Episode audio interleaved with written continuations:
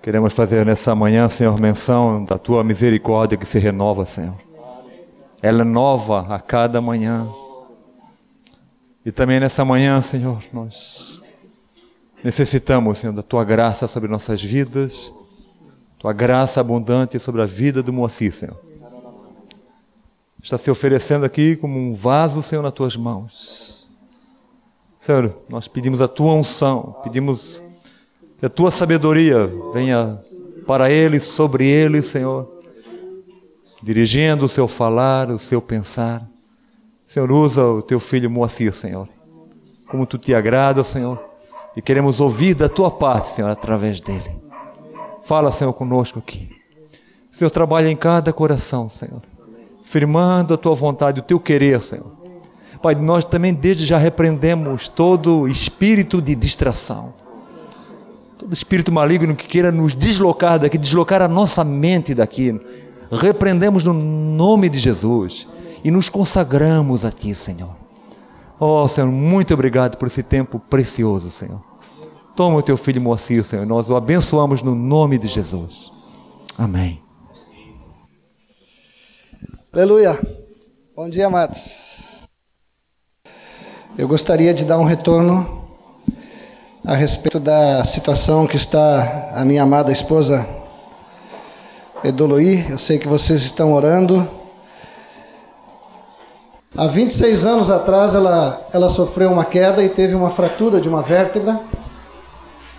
E não foi só uma fratura, foi um esmagamento da vértebra. E naquela época houve foi, foi feita uma cirurgia e foi corrigido do jeito que deu. E nesses 26 anos ela ficou assim, com a coluna torta, mal remendada, pressionando nervos. A coluna de vocês todos aqui, no, normal, nas costas faz uma voltinha assim para dentro, né? A dela fazia para fora. E vocês nunca notaram mas as dores eram muito, muito grandes e era preciso fazer uma correção, que foi feita esta semana, na segunda-feira. Foi uma cirurgia muito bem sucedida, foi feita uma correção de todos os problemas que tinha ali. Eu já olhei o raio-x depois da cirurgia e está muito bom. Foi muito bem feito o trabalho do médico lá. Acho que ele estudou, né? Ele fez um trabalho excelente. Ela ficou com a coluna no lugar de novo. Primeira vez que ela ficou de pé, ela teve a impressão que não tinha coluna. que ela estava acostumada a ser empurrada para frente, assim, pelas costas dela, e agora não, agora ela fica de pé normal, levinha, né? Mas continue orando, porque o, o, o pós-operatório está sendo bastante complicado. A medicação que ela está tomando é muito forte por causa da dor e então ela tem vômitos, uma náusea bem acentuada assim e inchou muito por causa da cirurgia, ficou assim muito inchada, agora já está já tá bem melhor. Nós, inclusive, pedimos aos irmãos que não fossem ao hospital, porque estava muito difícil lá. É, ela praticamente não falava, e estava sempre dormindo, sempre sonolenta, ou, ou vomitando, ou. Então, agora, amados, é, eu acho que até quarta-feira ela vai para casa. E, e vamos viver um tempo novo, né? Há uma palavra de Deus que agora vem um tempo novo. Senhor é bom. Queria dar esse testemunho, agradecer a vocês. E vocês vão falando para outros. Bem.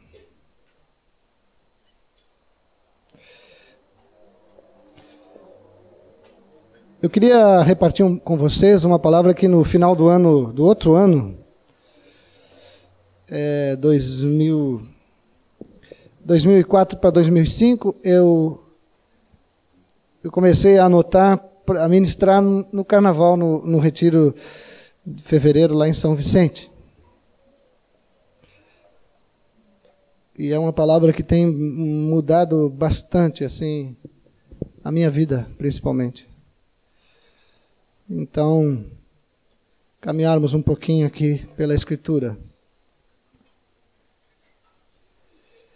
Vamos abrir Atos capítulo 1, versículo 8. Aleluia. Mas recebereis poder ao descer sobre vós o Espírito Santo, e sereis minhas testemunhas, tanto em Jerusalém como em toda a Judéia e Samaria, e até os confins da terra. Eu não sei se este foi o primeiro versículo que marcou minha vida quando me converti, mas acho que João 3,16 foi o primeiro, né? Mas a verdade é que é tão objetivo esse texto aqui, ele é tão claro, que ele deve realmente marcar profundamente a nossa vida desde o início. E se o Senhor permitir, hoje nós vamos desfazer alguma, alguns sofismas assim que, que vão nos impedindo de sermos testemunhas de Jesus. Até no material que eu coloquei, não precisa projetar não, só fui olhar se estava ali. É, eu, eu coloquei como uma pergunta assim, testemunhas, nós, vocês já pensaram nisso, amados? Nós, Aí, quando nós começamos a dar uma olhadinha nas condições que estamos, então nós pensamos assim: bom, ou o Senhor arruma outro para testemunhar, ou ele vem logo e leva de uma vez a igreja. A impressão que nos dá, às vezes, assim, quando fazemos essa autoavaliação, é que o Senhor realmente está sem testemunhas. Mas ele não está. E eu quero mostrar para vocês isto, porque foi isso que o Senhor me fez ver nesse, nesse ano passado, para que a minha vida mesmo pudesse ser corrigida sobre isso. Em João 10, 10, o Senhor diz que eu vim para que tenham vida e vida em abundância. Notem que essa é a razão que ele veio. Ele veio para que nós tivéssemos vida e vida em abundância.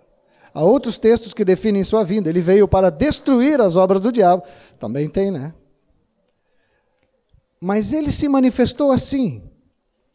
E se hoje ainda tivermos oportunidade de falarmos sobre um aspecto que é crer no que Jesus fala, crer na Sua palavra, nós vamos voltar a esse texto aqui. Mas eu quero dizer para vocês que esta é uma afirmação do Senhor que não pode ser mudada. Ele veio para que nós tivéssemos vida e vida em abundância. E como ele já veio, então essa vida em abundância, ela já está completamente disponível, liberada, totalmente liberada, presente para se manifestar em cada um de nós. Amém?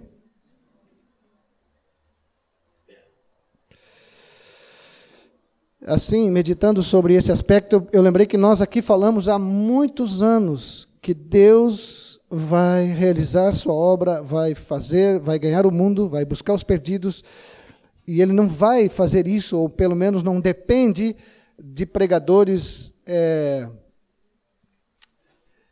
de grande porte. Vamos usar essa expressão, porque a gente gosta de ver homens que falam, esses dias lendo um livro de um evangelista, é, é um milhão e meio, dois milhões de pessoas ouvem esse homem cada vez que ele fala. E não é pela TV, não. No, assim, no, no campo, na África lá. Então eu pensei, bom, com um sujeito assim, que reúne essa quantidade de gente, como é que nós vamos pregar o. hein? Vocês já lembram a última vez que dez ouviram vocês assim? Falando que cinco ouviram vocês? Pois é, esse homem reúne dois milhões de pessoas para ouvi-lo. Mas o que o Senhor me disse, sabe o que é, queridos?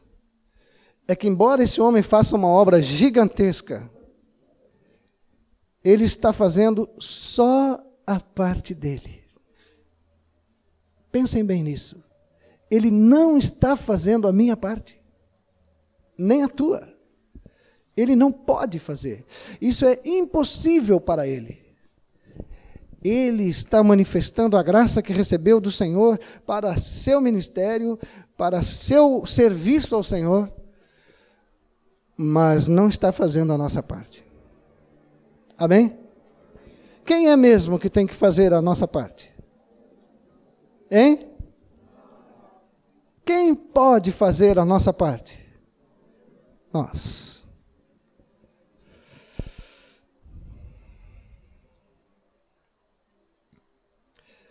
Amados, Deus definitivamente não depende do que nós somos. Vocês estão lendo ali? É. Ele não depende do que nós somos. Eu vou me, me seguir, não vou obedecer aquilo ali, tá bem? Porque ele que está conseguindo. Não, eu não consigo ministrar assim, olhando para aquele material. Mas anotem o que está escrito ali. Deus não depende do que nós somos. Vamos dizer juntos isso? Deus não depende do que somos, mas do que Ele pode fazer através de nós. Agora, uma pergunta assim para nós meditarmos aqui, porque eu quero dizer para vocês que eu parei para meditar nessa pergunta e não foi assim tão rápido, não. Vamos fazer uma pergunta para nós. O que é que ele pode fazer através de nós? Pergunta assim para ti agora. Que é que ele pode fazer através de mim? Já te fez essa pergunta? Vamos fazer? Cada um faz a pergunta aí. O que Jesus pode fazer através de ti? Agora notem bem, se eu estiver errado, glória a Deus. Se tem hora que eu quero estar errado, é agora. Quando nós nos fazemos essa pergunta, o que ele pode fazer através de mim? A resposta que vem, ela já é muito pequenininha. Porque nós olhamos para nós. Bom, através de mim, Sei lá o que, que ele pode fazer. Pouquinha coisa. É certo que alguém deve ter pensado assim aqui. Mas abram, por favor, 2 Coríntios 4, 7, porque é sobre esse texto que nós vamos bater essa manhã toda quase. 2 Coríntios 4, 7, temos, porém, este tesouro em vasos de barro, para que a excelência do poder seja de Deus e não de nós. Vocês tinham percebido que existe este aspecto aqui? Quando se trata de testemunhas de Jesus, este ponto é fundamental para o Senhor. Deus jamais vai mudar isto aqui. O que nós precisamos, irmãos, é entender que o que tem valor e o que vamos dar testemunho é do que mesmo? É do tesouro ou é do vaso? É do tesouro. Sabe o que, que o Senhor me falou? Se o vaso não for de barro,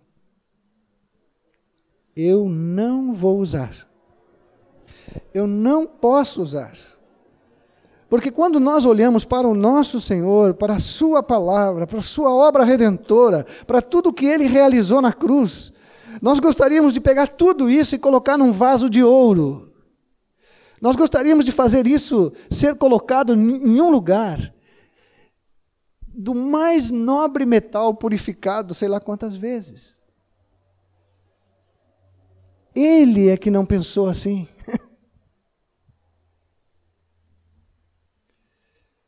Sua presença, seu poder, Ele mesmo, Suas virtudes, Sua glória, toda a Sua majestade, todos os seus dons, coisas de tremendo valor, Ele faz questão de colocar em vasos como vocês, como eu. Vasos de barro, queridos.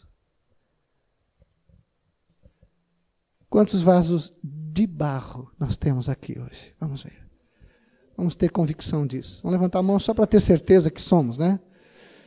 Tem barro de toda cor, né? Mas todos são vasos de barro. É.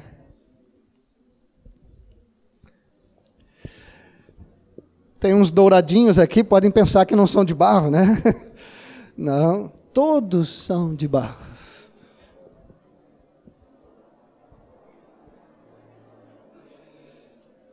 A excelência do poder. Olha só agora aqui, para que a excelência do poder seja dele. Seja dele. Só o que ele quer mesmo é que caia a ficha de uma vez por todas. Porque ele vai fazer. Nada pode impedir o Senhor Jesus de dar testemunho da verdade. Ele falou isso para Pilatos. Ele falou isso o tempo todo, que ele dava, estava dando testemunho da verdade. O Pilatos chegou a perguntar para ele o que é a verdade. Ele não responde, porque era só olhar para ele. Mas toda essa glória é colocada em pessoas como nós. Eu vinha no carro, não hoje, ontem, escutando uma, uma música do Marcos Witt sobre o sangue de Jesus. É para variar. Só por teu sangue, Senhor. Que coisa maravilhosa. A gente chora, a gente agradece, faz um fiasco no sinal, né? Porque no sinal param os outros do lado. Mas é só pelo teu sangue, Senhor. Eu nunca vou ser uma testemunha, nem vou ser achado nele, se não for pelo sangue por esse sangue que está diante do Pai. Agora, esse sangue é suficiente não só para nos salvar, queridos, mas para nos capacitar, para nos justificar, para nos tirar de toda insegurança, para abrirmos a boca e sermos testemunhas de Jesus. Testemunhas de Jesus.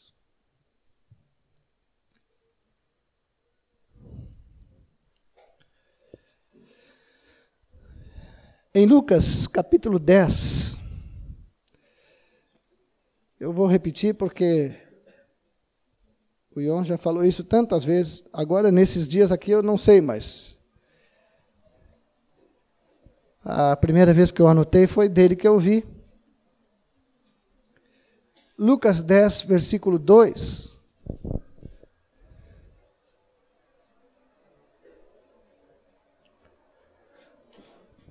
e lhes fez a seguinte advertência: A seara é grande, mas os trabalhadores são poucos.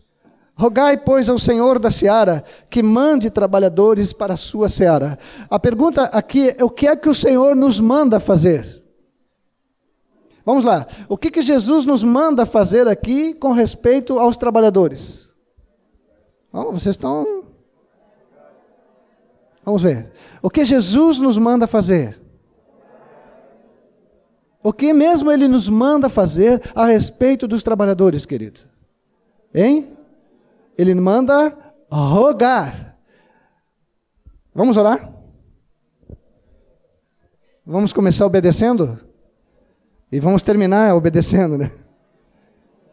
Vamos orar. Senhor Jesus, nós estamos diante de Ti aqui, clamando por trabalhadores para a Tua seara.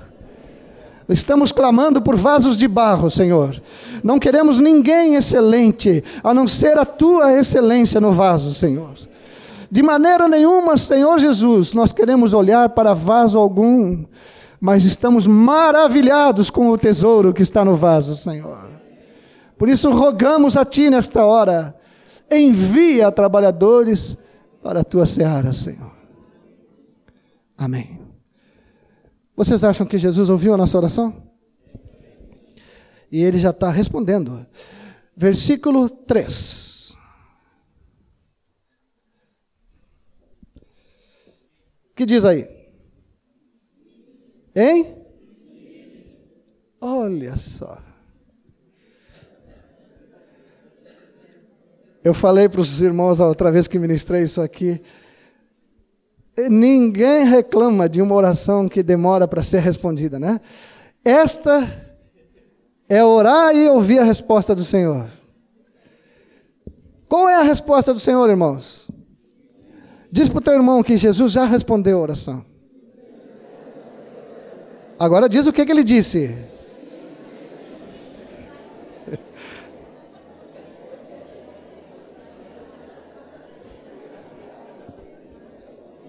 Aleluia.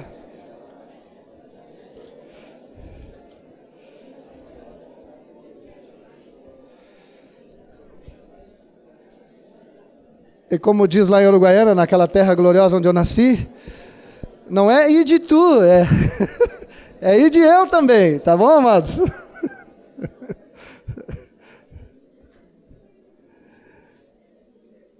Deixa eu mostrar para vocês um, um versículo precioso que me chamou a atenção também, deve ter sido o Ion também que leu a primeira vez.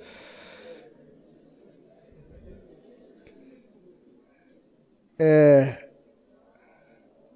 Lucas capítulo 14.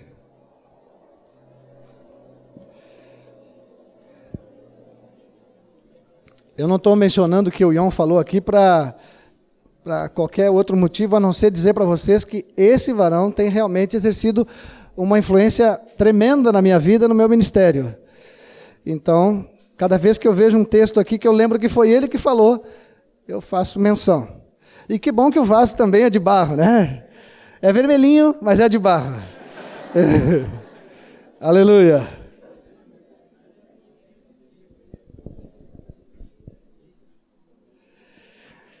Olhem esse detalhe aqui. Eu vou ler um pouquinho, um texto um pouquinho maior, mas é um versículo só que eu queria ler. Mas no versículo 15 diz assim: Ouvindo tais palavras, um dos que estavam com ele à mesa disse-lhe: Bem-aventurado aquele que comer pão no reino de Deus. Ele, porém, respondeu: Certo homem deu uma grande ceia e convidou muitos. A hora da ceia enviou o seu servo para avisar os convidados: Vinde, porque tudo está preparado. Não obstante, todos a uma começaram a escusar-se.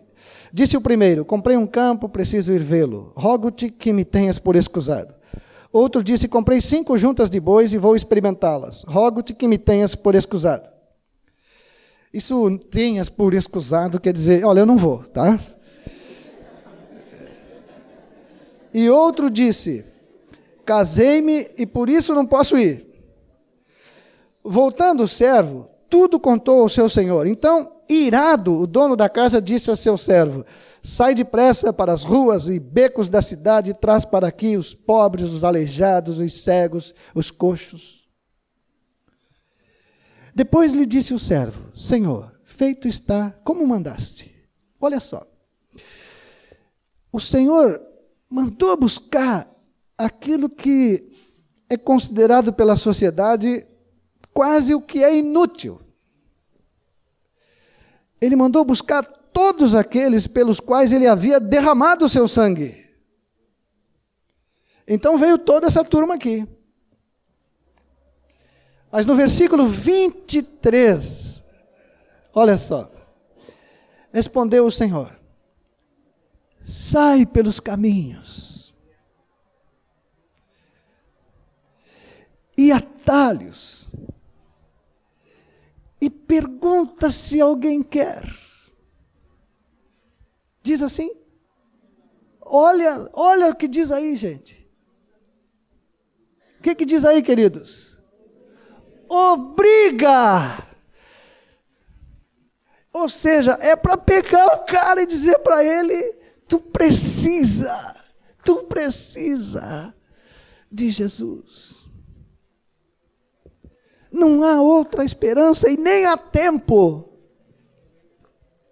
Obriga todos a entrar para que fique cheia a minha casa. Eu fiquei impressionado a primeira vez que eu vi isto, porque a gente sempre é cauteloso, né? E nós sabemos que quem convence o pecador não somos nós, por mais insistentes que se, sejamos. Eu tenho ministrado sobre isso. Se não nasce do alto, não nasce. Então, aqui está dizendo, não está dizendo o contrário. Mas aqui está dizendo que nós temos que cercar de tal maneira a vida de um incrédulo que ele não tenha para onde ir, ele tem que pelo menos parar para pensar. Eu já percebi que muita gente que eu evangelizei, eu, eu não deixei ela parar para pensar. Não é que eu falo muito, é que eu eu falei e pronto. Mas o Senhor está me dizendo aqui que é para. A pegada tem que ser mais consistente.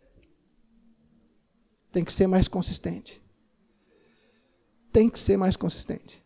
Esta semana agora, esta semana agora, quando cheguei em casa, eu chego em casa à noite, e era meia-noite na rua de trás da minha casa, ali onde, onde vai morar o, o reverendo Vonei da Rosa Batista.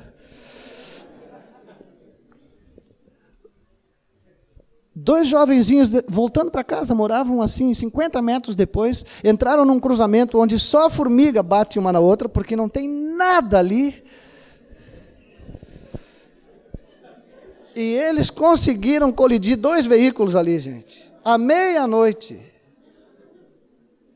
Nada. Foram os únicos dois carros que passaram ali, eu acho que toda aquela noite.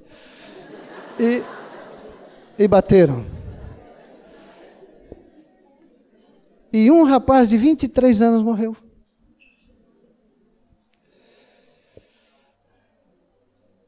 Aí, quando estava lá olhando, tirarem o rapaz do carro, os outros tiraram todos, todo mundo machucado. E eu perguntei se ele, porque ele provavelmente passou na frente da minha casa para poder entrar naquela ruazinha ali. Se ele tivesse passado caminhando na frente da minha casa, será que eu teria pego ele pelos braços e teria obrigado ele a entrar?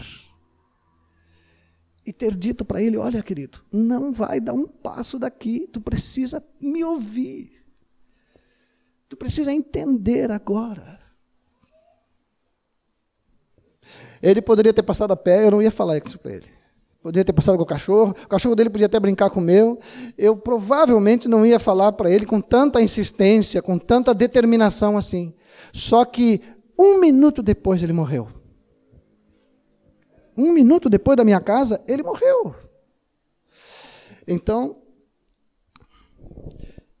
obriga a todos a entrar. Eu não, aqui, queridos, não está falando de nós sermos aqueles crentes chato que fica, entendeu? Tirando o sossego dos incrédulos, né? Eles já não têm sossego mesmo. Mas o Senhor está nos dizendo, o Senhor está nos dizendo que nós precisamos sermos mais fervorosos de espírito mais insistentes no Senhor. Termos uma agenda melhor definida de buscar e de salvar o perdido. É só nós que sabemos, é nós que temos o tesouro. Hoje, quando estamos vivendo nessa época aí que os bandidos parece que tem mais bandido do que polícia, né? É, a gente, antes de dormir, olha tudo, fecha tudo. Eu sei por mim, eu subo e desço escada para ver se está tudo fechado. Confiro se o cachorro não está dormindo, porque ele não tem que dormir, ele tem que ficar acordado.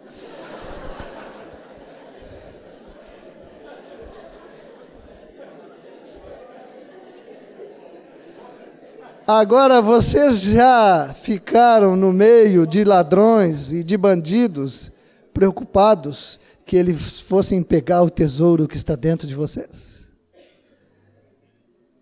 Aí é que está a questão.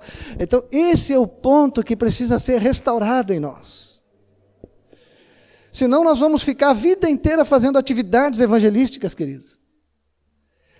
E o Senhor está nos chamando é para sermos testemunhas, é para abrir a porta, mostrar o tesouro para os ladrões. Olha só. Quer pegar?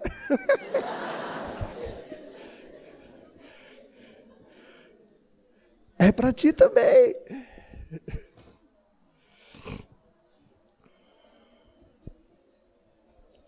Obriga, sai pelos caminhos, pelos atalhos. Obriga todos. Obriga todos a entrar. Fala, fala, fala. No capítulo 2 do livro de Atos, ali no, na porta do reino, é, tem um. Quando a, a turma ficou com o coração todo compungido, tá? Palavrinha complicada essa, né? Mas eles estavam realmente tremendo nas bases, entendeu? Eles estavam querendo saber agora o que, que ia ser deles. E Pedro então falou assim: a, uh, versículo 38: Arrependei-vos e cada um de vós seja batizado em nome de Jesus Cristo para a remissão dos vossos pecados, e recebereis o dom do Espírito Santo. O Pedro deu a porta do reino, tintim por tintim. É isto que vocês têm que fazer.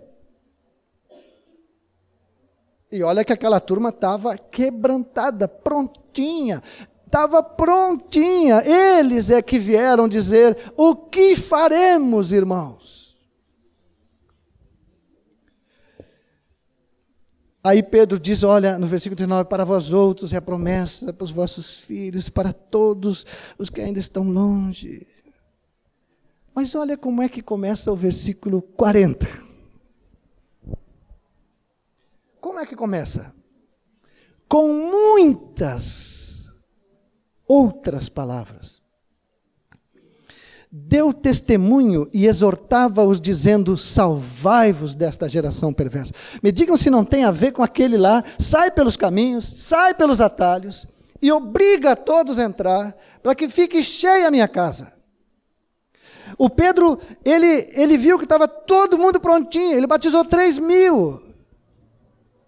Mas ele ficou ali, falando o tempo todo, para que aquelas vidas fossem arrancadas da geração perversa. Eu me lembrei daquele Salmo 145, que olha que já faz tempo que nós não cantamos aqui. Falarão da glória do seu reino e confessarão o seu poder, para que aos filhos dos homens sejam notórios os seus feitos. Eu acho que o Pedrão estava aqui falando sobre o Salmo 145. Falava da glória do reino de Deus. E dizendo: Olha, há um reino, há um rei. Saiam fora dessa geração perversa. Escapem logo.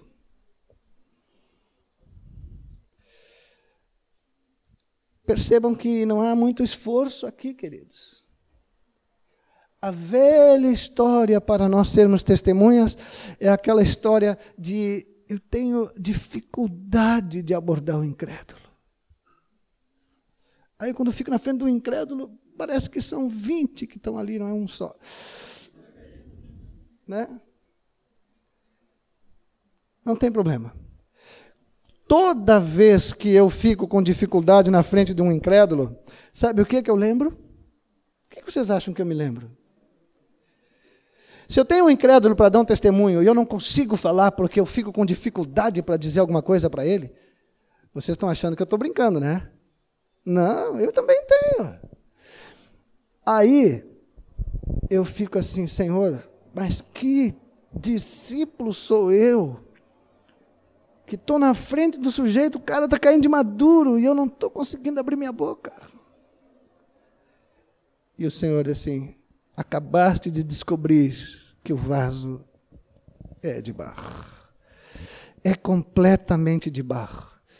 Agora, deixa ele descobrir. Essa descoberta é tua. Agora, deixa ele descobrir o que está dentro do vaso. Porque daí nós estamos em paz. Como fazer ele descobrir o que está dentro do vaso? É, não é dizendo para ele, olha, deixa eu te falar aqui do folder, do mini folder, do caderno 1, 2, 3. Não. Deixa eu curar tuas enfermidades. Deixa eu falar para ti da glória do reino de Deus. Coisas simples, oportunas, da hora. Para que o coração se quebrante e vocês possam expor a pessoa e a obra de Jesus com clareza. Mas temos que entender o que está dentro de nós. Eu tenho dito assim para o Senhor: eu preciso de revelação cada vez maior do que está depositado dentro de mim. Na segunda parte eu vou contar umas experiências para vocês. Vai ter uma segunda parte aí, viu? Deixa eu mostrar para vocês um pouquinho do perfil. Ó, essa é uma palavra de psicólogo, não de. É. O perfil dos doze discípulos de Jesus. Marcos capítulo 16,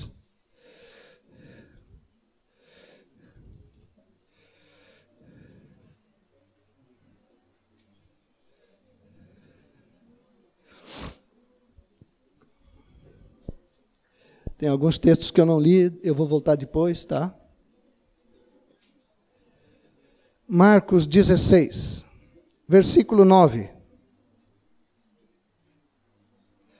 Vamos ler do 1, do 1 em diante. Temos tempo. Passado o sábado, Maria Madalena, Maria mãe de Tiago, Salomé compraram aromas para irem embalsamá-lo. E muito cedo no primeiro dia da semana, ao despontar do sol, foram ao túmulo. Diziam umas às outras: Quem nos removerá a pedra da entrada do túmulo? Eu pergunto para vocês, estas mulheres, essas três amadas aqui, ó, Maria Madalena, Maria Mãe de Tiago e a Salomé. Salomé não, não, não se mudou depois favorada aqui, viu? É, essas três mulheres tinham vivido quantos anos junto com Jesus? Hein? Pelo menos três anos, três anos e meio. Elas viram com o próprio olho delas esse Senhor fazer tudo o que disse que ia fazer. Nunca teve uma palavra dele que ele disse assim, bah, não consegui. Tudo, elas viram, elas foram testemunhas, elas estiveram presentes. Elas viram. E elas ouviram dele várias vezes. Importa que eu seja preso, açoitado e, e vou morrer, mas no terceiro dia eu vou ressuscitar. Quem sabe quantas de vocês ah, se eu tivesse, se eu fosse uma daquelas mulheres que andaram com Jesus, que serviram Jesus, minha vida seria diferente, meu ministério ia ser glorioso, eu ia ser uma pessoa que não ia ter desculpa, porque eu estava presente com Ele. Mas essas mulheres, diz o texto, elas foram, elas foram, juntaram tudo que era coisa ali, aromas e, como é que chama aqui? É, compraram aromas para irem embalsamá-lo. Elas foram à procura de quem, amados? De um sujeito que estava morto, mas que ficou um monte de tempo dizendo para elas: Eu vou ressuscitar. Entrou aqui, saiu aqui. É possível pensar que essas três mulheres iam ser três evangelistas de primeira qualidade, que elas iriam ganhar alguém para Jesus, se nem o que ele falou pessoalmente para elas elas não acreditaram.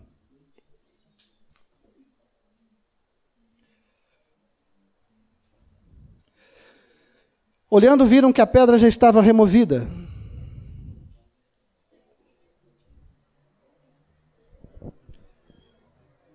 Era muito grande a pedra. Entrando no túmulo, viram um jovem assentado ao lado direito, vestido de branco, e ficaram surpreendidas e atemorizadas.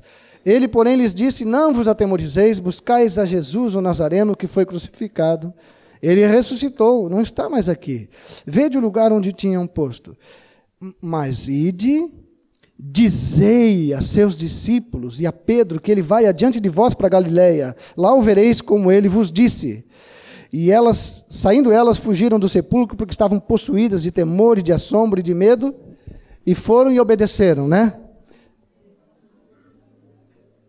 Nada disseram para ninguém. Elas foram testemunhas da vida e da ressurreição. Elas sabiam todo o livreto 1, né? Porque elas sabiam sobre sua morte e sobre a sua ressurreição agora. O anjo disse: Ele ressuscitou, não está mais aqui. Pode olhar o lugar onde ele estava.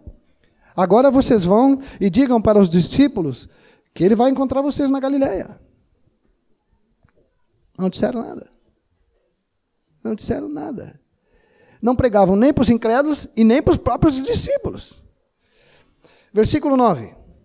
Havendo ele ressuscitado de manhã cedo, no primeiro dia da semana, apareceu primeiro a Maria Madalena, da qual expelira sete demônios. Partindo ela, foi anunciá-lo àqueles que, tendo sido companheiros de Jesus, se achavam tristes e choravam. Estes, ouvindo que ele vivia, e que não só ouviram que ele vivia, mas ele ficou o último ano inteiro dizendo que ia ressuscitar. Estes, ouvindo que ele vivia e que fora visto por ela. O que, que diz aí? Que coisa. Não acreditaram. Os doze de Jesus. Os onze. Um já estava na corda. Os onze.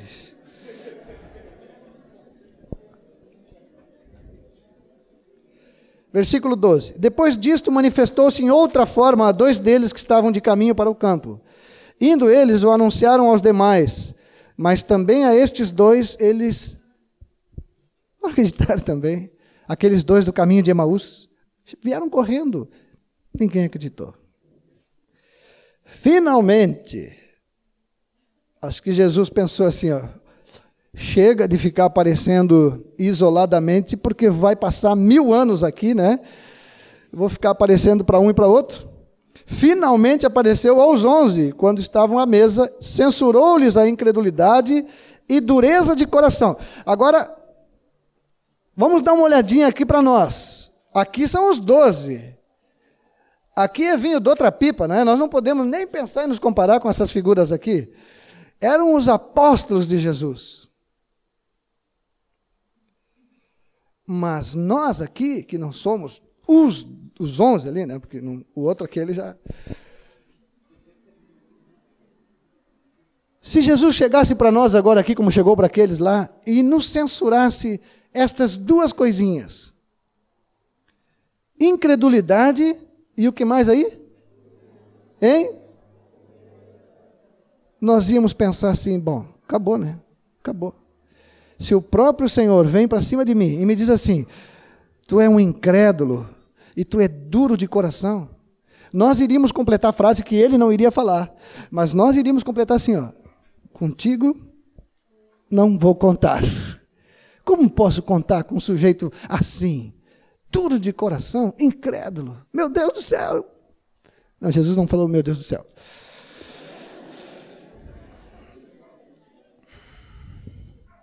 Censurou-lhes a incredulidade e a dureza de coração, porque não deram crédito aos que o tinham visto já ressuscitado. Aí, se eu estivesse ali, eu teria dito assim: bom, esses onze, eu vou subir para o céu, vou sentar ao lado do Pai. Daqui um mês ninguém mais lembra que eu estive aqui se eu tiver que contar com essas figuras aqui. Mas Jesus disse assim para eles: incrédulos, duros de coração,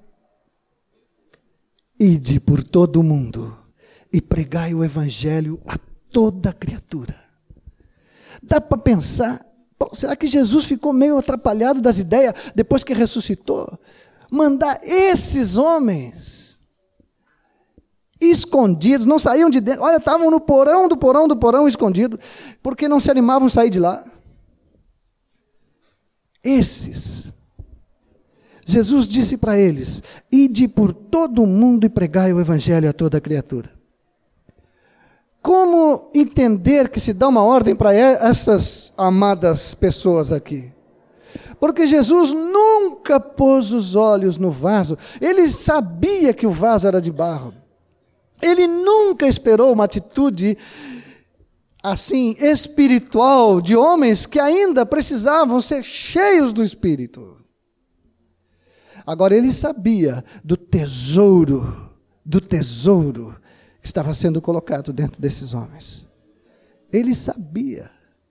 E quando eles foram cheios do Espírito, vocês não conseguem mais identificá-los à luz deste texto, porque eles foram transformados. Por quê? Porque o vaso melhorou? Não. O Pedrão continuou o mesmo Pedrão. Uma hora certa, outra hora erra, né? Falava uma hora, dava tudo certo o que ele dizia, daqui a pouco ele falava uma bobagem, mas daqui a pouco ele falava bem. Mas ele foi quem liderou aquela turma toda para tocar para frente. Cheios do Espírito. Cheios do Espírito, amados.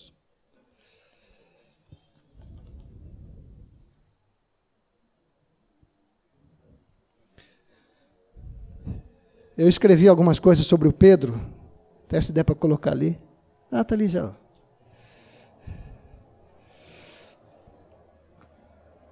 Quando Jesus sofria no jardim, Pedro dormia. Quando Jesus foi preso, Pedro negou. Quando Jesus foi crucificado, ele e os outros se esconderam. Mas quando ele foi cheio do Espírito, Oh.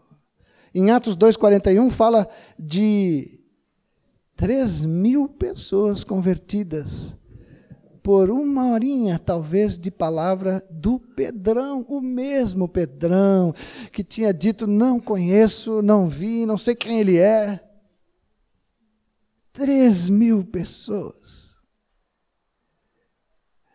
Amados irmãos, existe algum de nós aqui que esteja em posição de inferioridade na relação com Pedro, quando nós estamos tratando daquilo que Pedro recebeu, porque aquilo que ele recebeu, nós também recebemos. Não ficou nada faltando para nós que tenha sido dado para ele.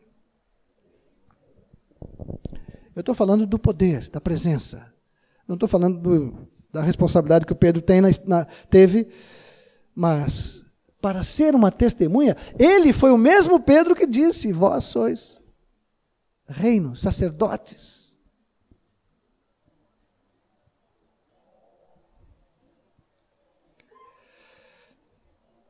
Eu gosto tanto de ver esse texto de Atos 3. Não precisam abrir aí, porque estamos agora.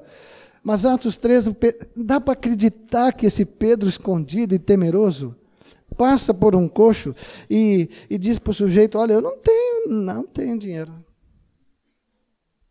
Mas o que eu tenho, eu te dou. Sabe o que, que a gente diz quando alguém nos pede dinheiro na rua? A gente diz várias vezes. A gente baixa o vidrinho do carro e diz assim: oh, não tenho nada. Não? Não dizemos assim? Ah, não tenho nada. Aí o Senhor diz assim: Mas como que tu não tem nada?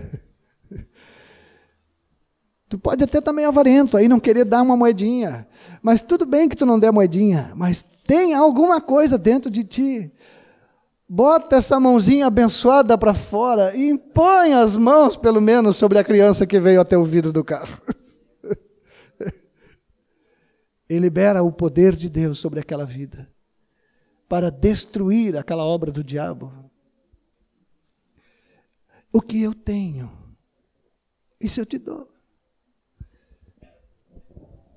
A moedinha eu até tenho, mas não vou te dar. É que eu ouvi que o governo diz que não é para dar nada para as crianças na rua e tal, né? Nós somos totalmente sujeitos ao governo quando. ah, Senhor. Marcos capítulo 11, versículo 20. E já vamos dar uma paradinha daqui a pouquinho. Pelo menos para secar.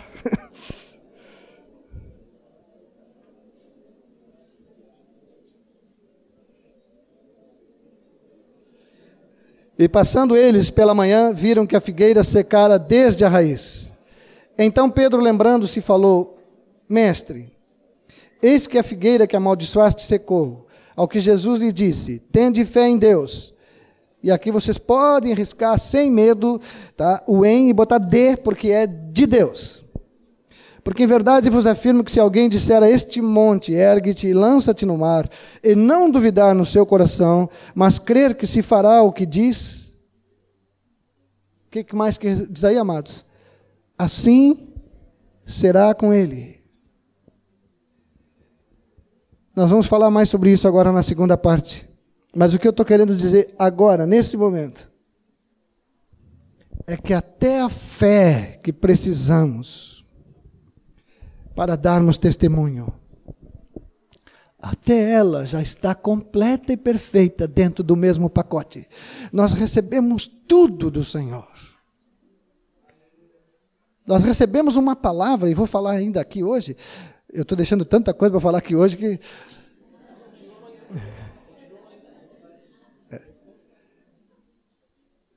essa palavra está completa. O grande problema nosso é pensar que essa palavra se aperfeiçoa em nós. Ah, se sou eu que falo, não vai ficar legal. Mas se for o Ion que falar, ah, não, aí eu tenho certeza. Aí vocês lançam sobre ele uma responsabilidade que ele não precisa ter. A palavra de Deus é Cristo, é o tesouro, habita em nós está pronta, está cheia de poder, cheia de autoridade, cheia de fé. Eu só oro assim, irmãos, que o Senhor abra os meus olhos para ver como Deus vê. É só o que eu preciso. Eu preciso poder olhar um ambiente como Ele olha. Eu vou dar um exemplo bem prático para vocês entenderem. Quando nós começamos num trabalho novo, um emprego novo, né? O, a primeira semana, vocês notam como nós somos bem cautelosos, cuidadinhos. A gente vê como vai falar, a gente vê o que vai dizer, a gente não, não sabe bem ainda o que, que o chefe pensa, não sabe como ele se conduz, não sabe bem qual é a hora do almoço, não sabe se pode chegar primeiro no almoço. Começa a ficar todo cheio de cuidados. Mas passado uma semana, dois, duas semanas, nós conhecemos tudo. E aí já ninguém mais percebe que somos novos no emprego, né? Já falamos, uh, já até nos unimos aqueles, não, não, nós temos que reivindicar mesmo. E aí começa quando pede um emprego, está de joelho, está com o rosto no chão, pedindo um empreguinho. Depois que conhece o ambiente, depois que já está acostumado com as coisas dali, Fica normal. Não tem mais medo de atender um telefone, não tem mais insegurança para nada. O Senhor me mostrou isso quando eu ainda trabalhava. Essa foi boa, né?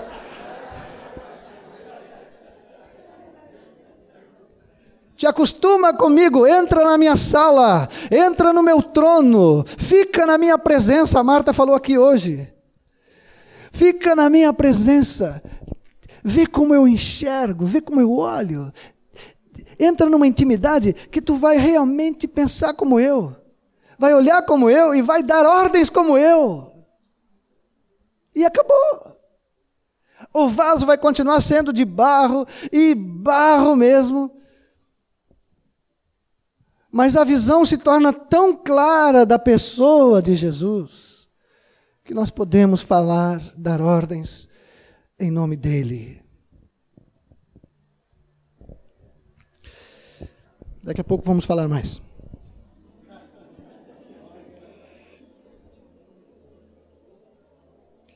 Quando eles viram o Senhor, então tudo mudou. Pode pôr ali. Sobre a ressurreição de Cristo. É. Quando eles viram o Senhor, tudo mudou foram para o cenáculo orar até que do alto fossem revestidos de poder. A diferença foi o poder de Deus e não os homens. Eles eram como nós, fracos, débeis, comuns, muitos erros, muitas falhas, muitas fraquezas. Mas a graça de Deus que está aqui, material aí, se manifestou salvadora e o poder de Deus se derramou sobre a fraqueza humana e transformou aqueles discípulos a ponto das pessoas dizerem: Estes que têm transtornado o mundo chegaram também aqui. Olha só. Dá para pensar que o Pedrão, que o Tiago, que aquela turma pudessem transtornar o mundo inteiro com o Evangelho de Cristo.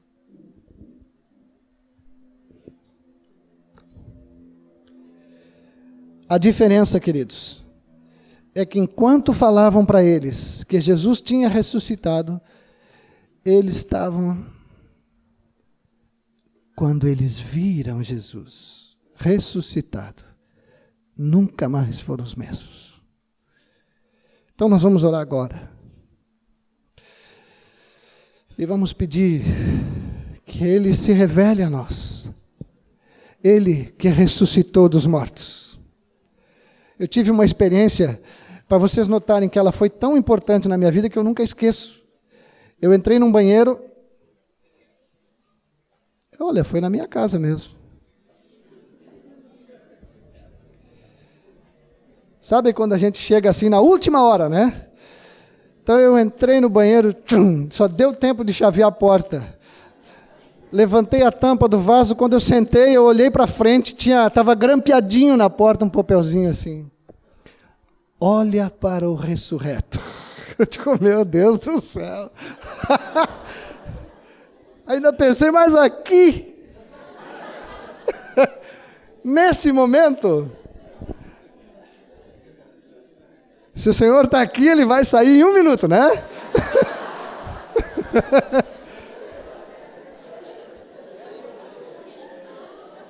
Mas aquela frase transformou minha vida ali, gente. Porque quando eu entrei para lá, não era só minha necessidade física, não. Eu estava com a minha mente cheia de coisas, de preocupações. De... E quando eu sentei ali, olhei aquele, olha para o ressurreto. Digo, meu Deus do céu. Até quando eu vou servir um Cristo que parece que não ressuscitou dos mortos? Parece que não está vivo. Até quando eu vou servir a um Jesus da história? Agora pegaram de falar na televisão isso, o Jesus histórico, o Jesus histórico. Até quando nós vamos nos juntar com o mundo para servir um Jesus histórico? Questionado e tudo mais. Olha para o ressurreto, ele está vivo. Vocês sabem qual foi o, o, o assunto da pregação da igreja primitiva durante todo aquele primeiro século? A ressurreição de Cristo. Em todo o tempo vocês notam eles falando: Este, este varão que vós crucificastes, este mesmo Deus o ressuscitou. Deus, Deus ressuscitou a Jesus. Então Jesus está vivo. Então, falar de alguém que está vivo é muito mais fácil. Nós até falamos muito mal, às vezes, dos vivos, né? Mas nós temos um que está vivo e ressuscitado, e precisamos falar dele. Mas só precisamos ter os olhos abertos para definitivamente entendermos: ele ressuscitou. É por isso que nós vamos dar testemunho dele. Ele está vivo. Inclina a tua cabeça, querido. Bendito é o teu nome, Senhor.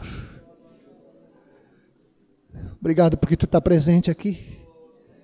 Essa presença doce que está aqui é que permite que tu nos convença nesta manhã que tu nos fale nesta manhã.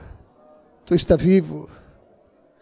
Tu não nos deste uma incumbência e te retiraste para estar com o Pai, para seres consolado e descansar das tuas obras. Tu ainda não parou, Senhor. Tu continua trabalhando. Tu está vivo. Revela-te agora, por favor. Por favor. Mostra-te a mim e aos meus irmãos nesta hora. No terceiro dia tu ressuscitou. Tu ressuscitou, Senhor. E tu derramou sobre nós o teu espírito, da tua própria pessoa. Permite-nos, Senhor, ver a tua face, compreender que tu está vivo, para usarmos os membros deste corpo, desse corpo que tu vais um dia nos dar outro, mas usarmos agora como instrumentos de justiça para falarmos do teu amor, para curarmos os enfermos. Por favor, por favor, que estes jovenzinhos que estão aqui, novos, novos em Cristo, que esta possa ser aquela hora em que tu apareceu para os onze, Senhor. Mesmo que tu censure a incredulidade de todos nós nesta manhã. Mesmo que tu nos, dá, nos dê uma palavra sobre a dureza do nosso coração nesta manhã. Mesmo que venha tudo isso dos teus lábios, nós estamos vendo que tu ressuscitou dos mortos, que tu está vivo. É por isso que acolhemos a tua palavra nesta manhã. Ide, ide, ide. Obrigado, Jesus. Obrigado porque tu está aqui. Nós nos declaramos juntos livres de toda algema e engano que nos impede de sermos aquilo que já somos testemunhas de Jesus. Só nós podemos contar que tu ressuscitou dos mortos. Obrigado, Senhor. Paramos quanto tempo? Meia hora de intervalo. Só gostaria que vocês marcassem bem aí, para nós poder aproveitar ainda bem esta manhã. Temos ainda bastante coisinha para falar aqui.